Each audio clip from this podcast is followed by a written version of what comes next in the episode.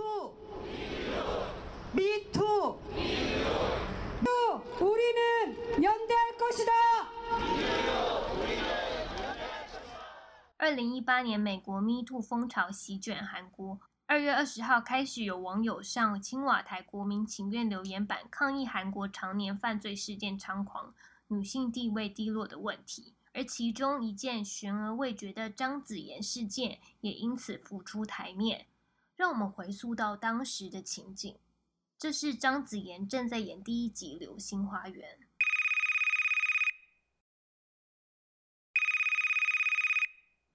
喂，喂，怎么了？我正在拍摄呢。啊，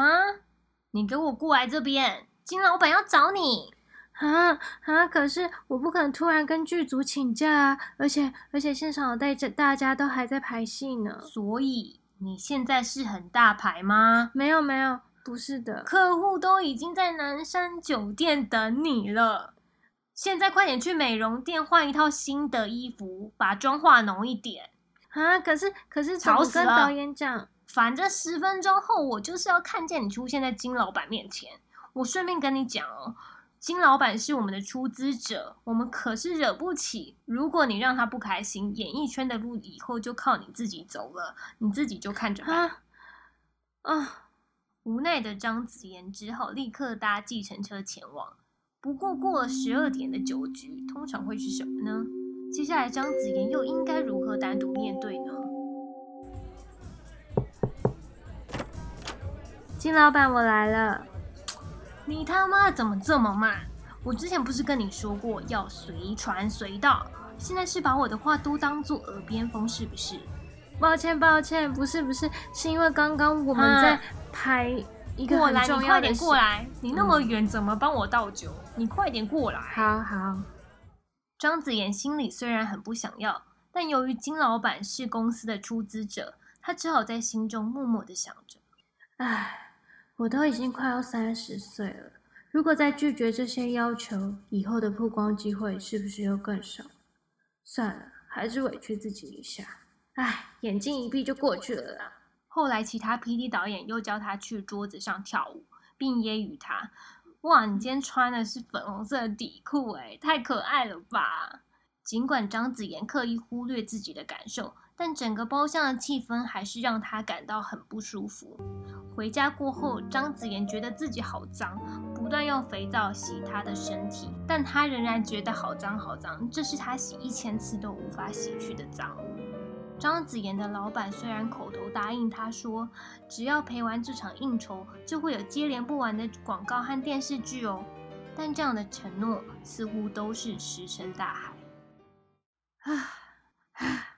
我真的快受不了了，我要跟他们解约。我跟你说，我来这间公司是进来当艺人的，我不是来卖肉的，你知道吗？一年当中，我就要接待很多组客人，难道我就不能当一个正常的女演员，演正常的戏吗？你说解约吗，张子妍小姐？你可别忘了，你跟我们公司签了五年的合约。那好啊，你现在要解约。我们可是要跟你索取十亿元的违约金哦！啊，可是可是当初合约里没有写说要赔这么多钱呢。哎，你当初是你自己亲笔签的合约，你当初就应该想清楚啊。可是可是我没有钱，也没有背景，哎，我连家人也没有，我什么都没有。你现在跟我要求这个十亿元违约金，我没有钱呢，该怎么办才好啊？正当张子妍苦恼不已的时候，另外一家经纪公司忽然来了一通电话，告诉他说：“如果你愿意将待在现任公司的处境写下来给我们，那我们就会把你转到我们的公司，帮助你脱离苦海。”一心想要挣脱牢笼的张子妍，匆匆忙忙的写下自白书。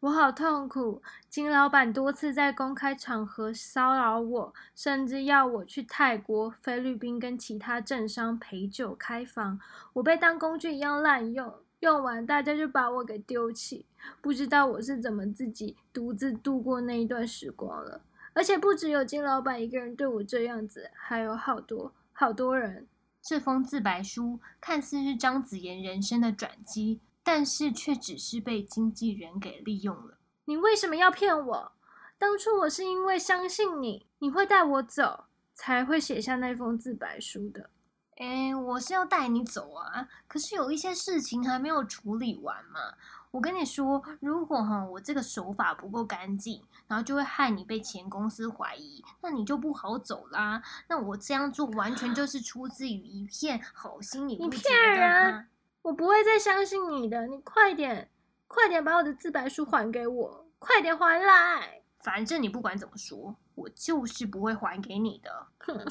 生怕自己不好的事情被传开，张子妍每天重复的刷社群媒体的页面，仔细查看每一则贴文和网民的留言有没有自白书的内容。她就像是穿上高跟鞋走在悬崖上的女子，摇摇欲坠，只要一不小心就会摔到深不见底的谷底。她试图抵抗庞大的黑暗势力，但情势还是没有改善。直到有一天，她接到一通电话，那是一个女子的声音，并且说：“你现在搜集手机当中的证据，请假去医院检验身上的伤口。如果你愿意相信我的话，下周一拿着这些证据到第一法院跟我会合。”张子妍还来不及询问他的姓名，这通电话就被挂断了。星期一的早晨，张子妍踩着她最喜欢的红色高跟鞋踏入第一法院，希望自己能够得到一点幸运，沉冤得雪。正当她翻出所有的资料，并一一向法官陈述案情的时候，却换来现场的人一阵嘲笑。根本就是潘金莲嘛！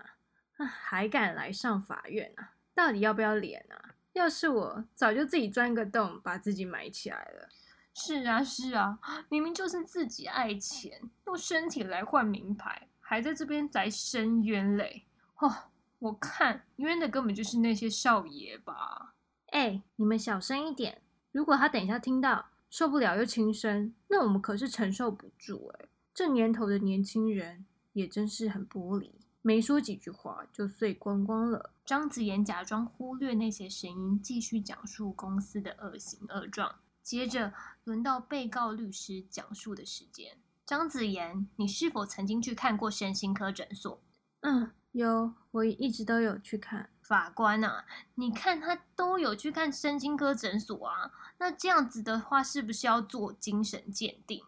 一个有精神问题的人，你怎么可以确定他说的是事实呢？而且我看根本就是你想要勾引被告吧？你怎么可以说这种话？我刚刚说的百分之百都是真实的事情。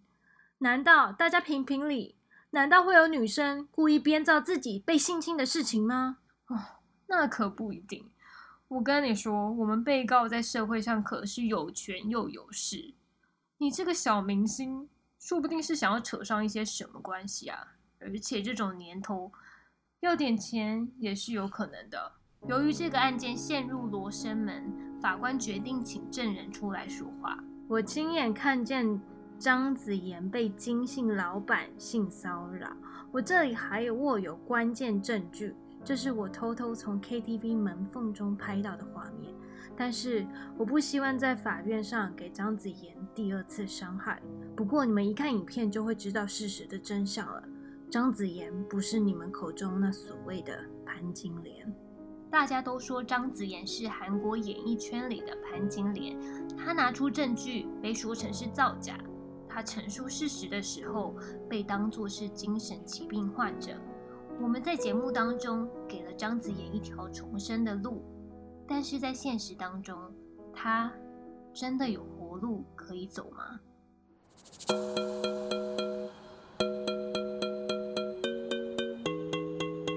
各位听众朋友好，欢迎收听《吞云图的夜晚》，我是丽丽。我是珊珊，我们刚刚分享的故事呢，是结合《我不是潘金莲》的电影，再加上张子妍的事件两个结合出来的。因为张子妍她在现实当中结局不是那么乐观，所以我们决定说要在这个节目当中给她一个重生的机会。在构想当中，其实我们也有看到很多 YouTuber 或是其他的节目曾经做过一样的类题、嗯，一样的主题啊。所以我们想要有别于其他的节目，因为其他的节目已经讲得非常的细，包括韩国的电视台也做了章子妍的纪录片。那我们也不想要以报告的方式跟大家报告，因所以韩国的纪录片是细到事件的时间点，然后细到我需要画谁个地图。对，就是那个真的相关人实在是太多了，嗯就是有三十几位三十几位男性。嗯，然后事情有不断的翻转的一个迹象。如果我们用这样子的方式跟大家讲的话，其实大家去看那个韩国的纪录片就可以了。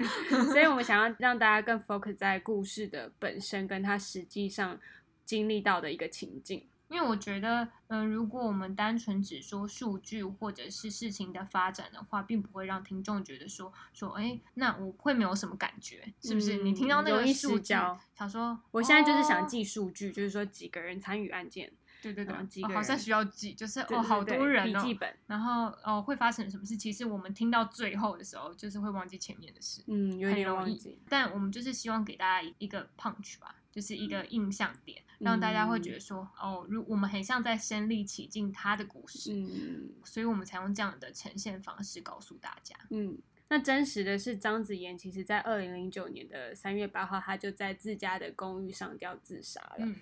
像是其他的案件的证据啊，那时候结案的时候，像是他的常用的手机和 email 对话记录，在证据箱里面竟然是全部都是消失。这样就很像电影当中要掩盖一个比较敏感的案件的时候，就会觉得说，那背后是不是有一个很黑暗的大的势力势力是连警察势力都无法干涉的？嗯，然后加上上述我们有讲的那个那一份自白书，也不是张子妍亲笔所写，所以里面的内容到底是真是假呢？我们也没有办法得知。我们想要从这个事件呢去探讨说这个背后的黑暗势力到底是从何而来的。像是大家可以很熟知韩国演艺圈有非常非常多的潜规则，不止韩国，台湾当然也有。今天先锁定韩国的演艺圈。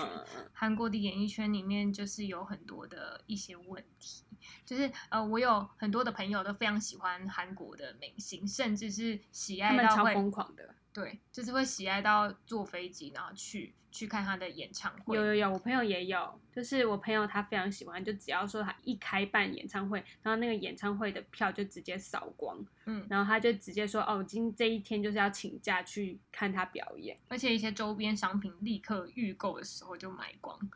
所以韩国在经营明星这一块是相当成功的，就是我是不可否认，真的是蛮厉害的。嗯然后他也是花费很多，不管是资金啊，或是人力、嗯心血去创造这样的一个形象。但是呢，实同时际上也是一个文化吧。但是它的背后究竟是什么样的东西去支撑它那样光鲜亮丽的外表呢？就是我有看那个，就是他是娱乐线的记者，嗯然后他就去韩国做了一个采访，然后他就是那个经纪人就带他们去艺人的这个算是私人的招待所，那艺人就可以看到一些简单的摆设，一些 bar，你可以喝一点小酒，然后让自己有一点放松的状态下，他就会带你到了顶楼。VIP 的招待室，那招待室当然是没有那么单纯啊，嗯就是说你只要通常只要这样拍手两下，就是一排的女生，这样大概是新进的演员吧。他们就会穿的很短，然后就可以看到她有露胸的这个事业线啊，然后你就可以看她上面在上面跳舞给你看，然后就是一个他们就酒店的概念，就是新进的明星为什么要做到这么卑微？为什么为什么女生一定要露胸部啊，或是露大嗯腿啊？那才是一个好的明星，或者是在镜头前面比较好看。其实我觉得现在是不是有慢慢在改变啊？是有，可是我觉得大家还是很喜欢看一些辣妹啊，或者是一些 比较性感的人 出现在电视、嗯电视机前面吧。嗯、再讲一下那个生态圈的部分，就是你、嗯你觉得那个他们那个明星是怎么养成？就是哎通常他们、你不觉得他们在表演的时候非常的有一种机械化的完美？对啊，因为他们其实训练的时间非常的久，通常你跟经纪公司签约就要签个十几年，太久了吧？然后超就是久的。难怪他们在那个跳舞的时候都会九十度就九十度，然后六十度就六十度，我真无法，我真的是无知他们一欸天都要训练差不多二十个小时，练舞，光练舞就二十个小时。哎、我二十个小时好像都在睡，有时候啦哎哎，他们只有四个小时的睡眠时间，嗯，然后加上比如说你没有看到那个韩国团体，他们的人数都非常非常的多，就大概九人或十人，嗯，然后什么什么就很红啊，他们很多粉丝哎、就是每个账号都破我们。可是可就是可怜的事情是，他们抽成的抽佣很高，就是公司是抽佣九成，然后所以说你你比如说你，就算你今天赚的再大，你的收入也是只有一成，然后你还要分给九个人。欸，所以我很怀疑，就是不是很多韩国的艺人都会在 Instagram 上面 po 说哦去饭店玩或者是自拍啊，那那些东西是真的吗？还是他们在照片背后底下都是吃泡面，然后啃面包过生活？呃，我觉得这样太悲惨了吧，就是两种人生。就是我有看到一个就曾经待过韩国演艺圈的一个艺人，就说他们其实每一天跟彼此打招呼的时候，就说：“哎、你今天吃了没？”他就说：“哎、没吃哎、或者说什么？那你我今天狂吃，他就说：“哎、你没吃啊？”我说：“哎、我今天只有喝一一瓶水。”我想说，然后我真每的饿爆。不行啊，一瓶水怎么活？就是说很多对啊，一瓶水有有水就可以。可是，其实很多的韩国艺人都会因为过度劳累而倒在舞台上，这也是常见的事情。或是他们就要穿很高的高跟鞋，然后他们就是说他们身体状态不是很好，就很容易跌倒，有一些危险存在。哎、而且很很多啊，那个韩国的明星是不是都从小训练起？就是他们很早，十几岁啊，对对对，而且十几岁就是我们在念书的年纪啊啊！我还在嗯学校念书，他们就是大红大紫，然后很多粉丝。嗯，就是在那么小的年纪状态下，就要承受一些，就是你你的心理的状态要很强，承受外界的对你的好的批评或是坏的批评，然后你又要去承受那个，你又被一个合约绑住。你有没有办法像正常的学生一样，就是说我今天想去吃冰就去吃冰，我今天想干什么电视我就看什么电视，嗯看电视应该就是，就是说你，我是说 你的行为，在在外我说你的行为其实都是被公司监控着。嗯，然后我就觉得说，诶，如果在我们青少年的时代，是不是就是会想谈个恋爱啊，或者是想做自己想要做的事，或者是我今天想要走朋克风，就是想要去去练个团，然后好像也都会被骂。他们有禁爱令，就是说，呃，你在合约期间你不可以谈恋爱嗯啊。反正 anyway 还是很多人破例。我就觉得说，就是他们在青少年的时候都已经变成大明星，但是他们心理的状态还不是那种成熟的阶段。然后当他们想要做自己，因为青少年叛逆期啊，或者想要做自己，本来就是一件很正常的事情。但是如果被这个公司禁止或者什么，然后变得很压抑，我不知道他们是不是会有一些心理的嗯状态需要去抒发。就除了说他们会控制他们的生涯发展，比如说他们就想要这个女团是一个很性感的女团，或者说他们想要这个女团是一种很嘻哈女团，然后他们就会设定每一个人的角色，但是他们没有去询问说他个人的意愿到底是想要怎么样发展，而且他们就会一一的要求，比如说你的性感，就是说你的胸部要大，然后你的屁股要要翘，所以就会叫你去整形，或是让你的外观做一些手术改变。那我觉得这在韩国、日本都非常非常常见，他们不会尊重说个体的美。嗯像是之前那个崔雪莉这个韩国女明星，她就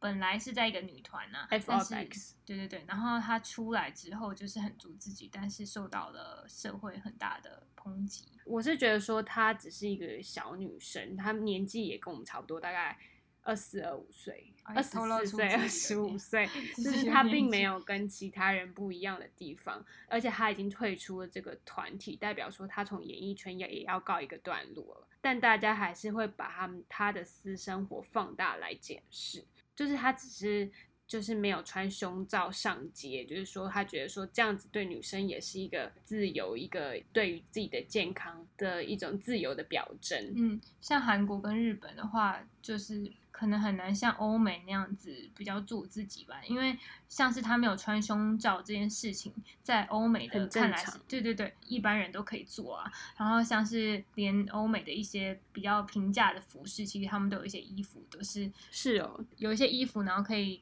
让你没有穿胸罩就穿，然后就都不会露 点，然后就觉得哦穿上很舒适，然后又不用被胸罩束缚。对啊，但是女生穿嗯为什么女生一定要穿胸罩？男生那男生也没有男生的胸罩啊，就是很不舒服啊。而且很容易就是乳腺那边会阻塞，然后会造成有可能乳癌有乳癌的风险。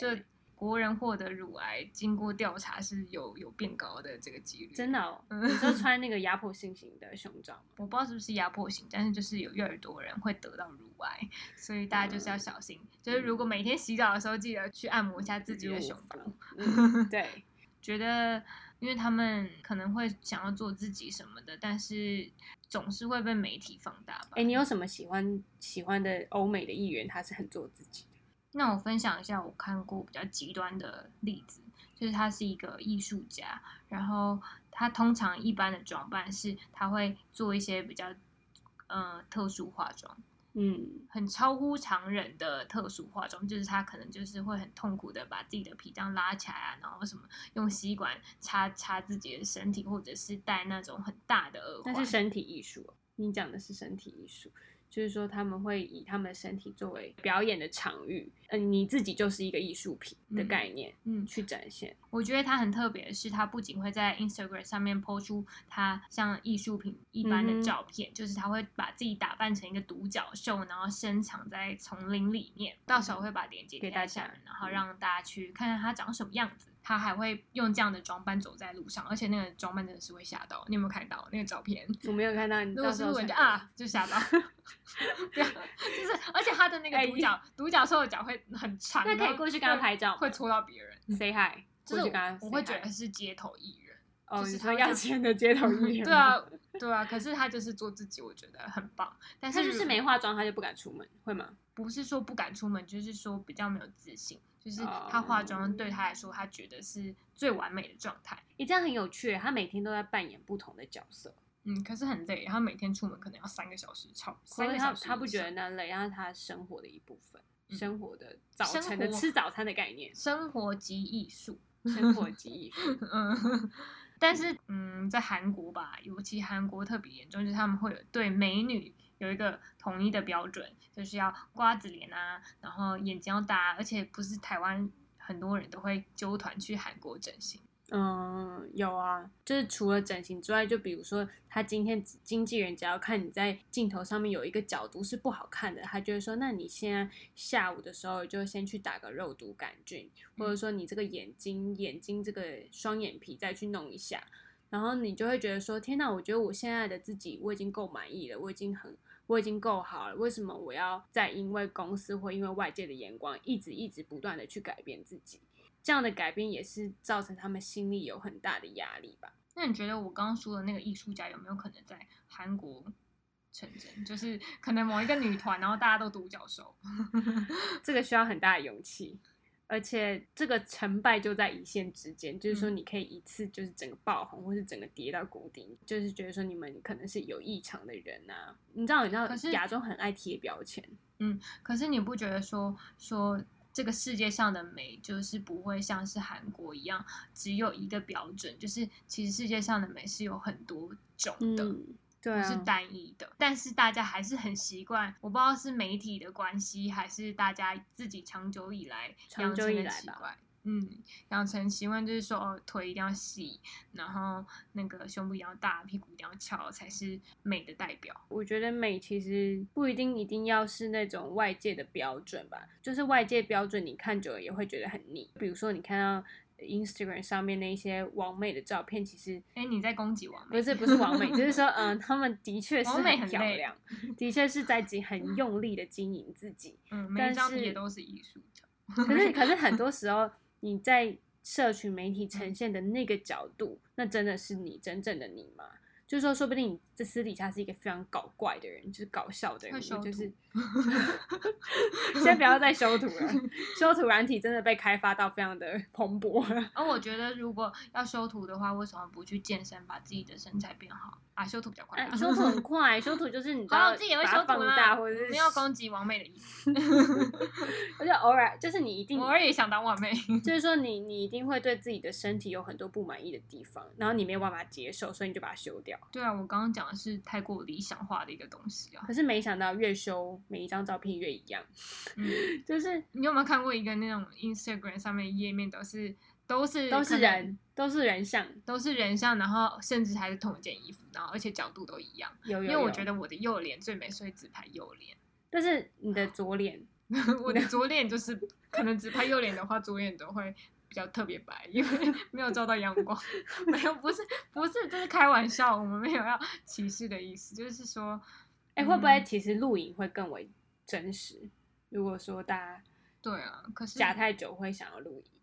嗯，可是录影也是，我觉得录影也是一个表演的舞台啊，就是你可能会化好妆，然后哦穿的美美的，然后说好，那我今天就是要 say 一个呃，我就是一个开场，然后中间就是哦讲述我的心情，然后一个来一个 ending，就整个是 say 那的。那你觉得你心里，你对于美的那个呈现，你觉得你会想要怎么呈现？就是说哦你真实的自己，你会想要怎么呈现？就我觉得要先认识自己吧，就是先不要这个老掉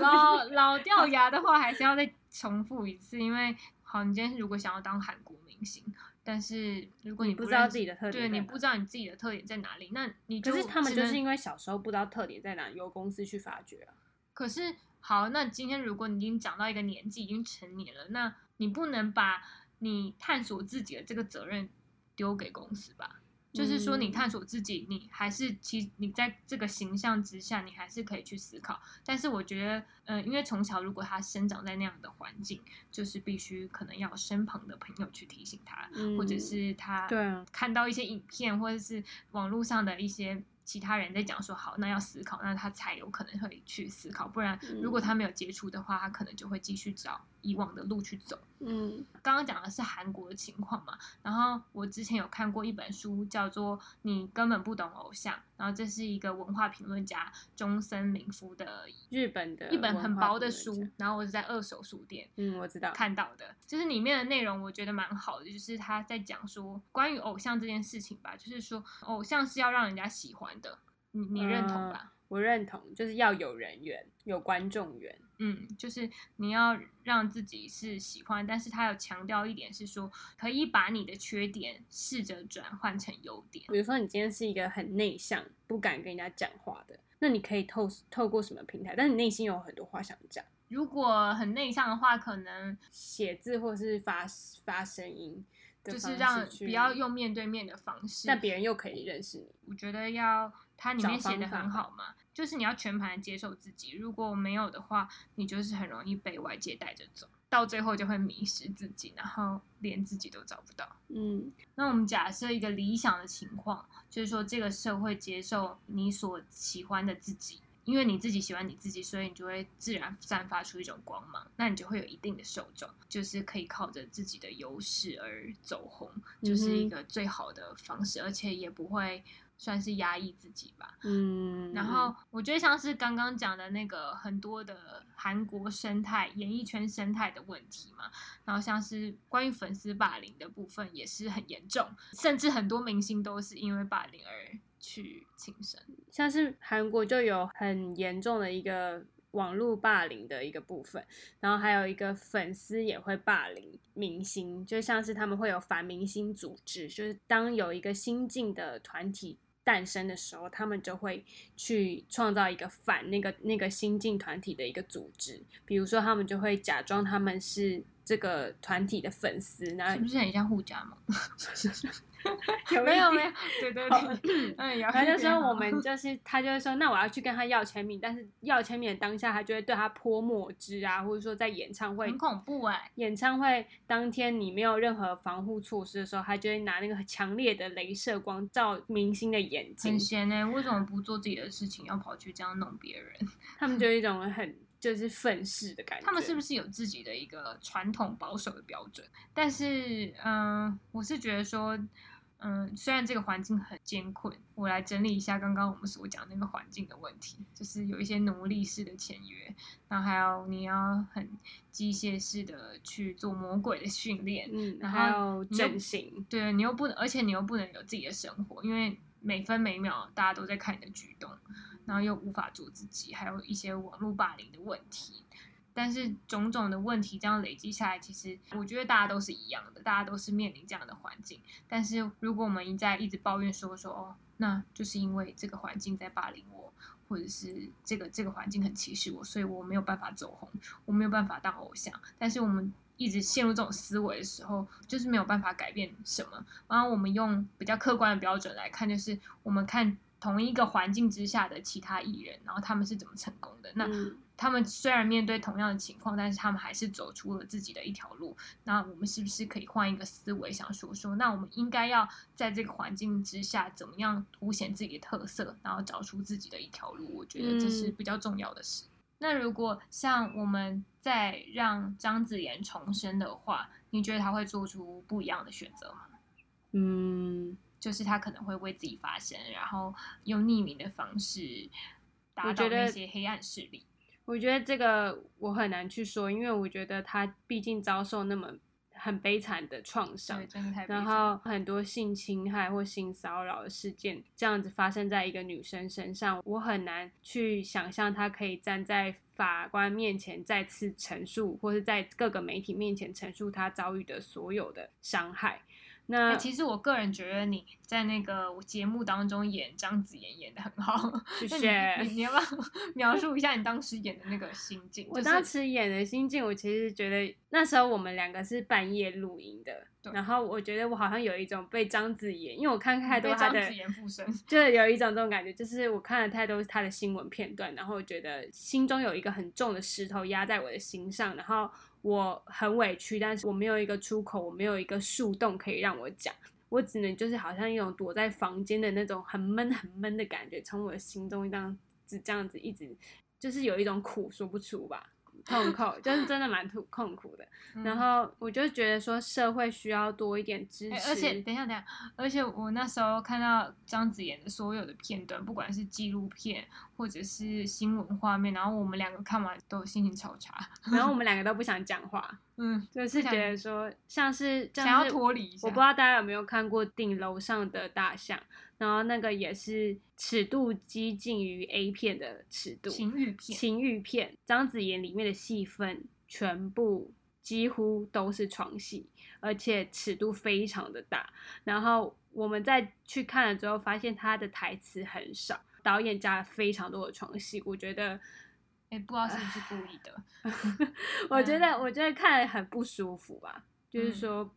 我不管是男生还是身为男生还是女生，我觉得看了那部片都会有一点不舒服。其实我不晓得是是是不是因为我们看完张子妍的新闻，就所有的新闻就觉得哦，有一股已经有一股很生气的心情在内心里面，但是然后我们再加上看到这部电影，然后都是床戏的时候，就会更加深那样的印象嗯嗯，我觉得社会可以更多像是支持系统，像是之后之后有一个他的师妹同门师妹出来讲说他的事情，唯一的见证人，唯一对于张子妍事件发表声明的就是他的师妹。然后他的师妹现在是住在一个妇女的协会住宿的地方，就是那些妇女协会会保护她的人身安全。像是我就觉得对于这样子的支持系统是非常非常需要的，就是说除了说。呃，要呼吁大家保护女性的权益之外，那社会上还是要提供一些保护的方式，让女生可以有一个真正发生的空间。因为我真的觉得个体很难去抵抗这么庞大的嗯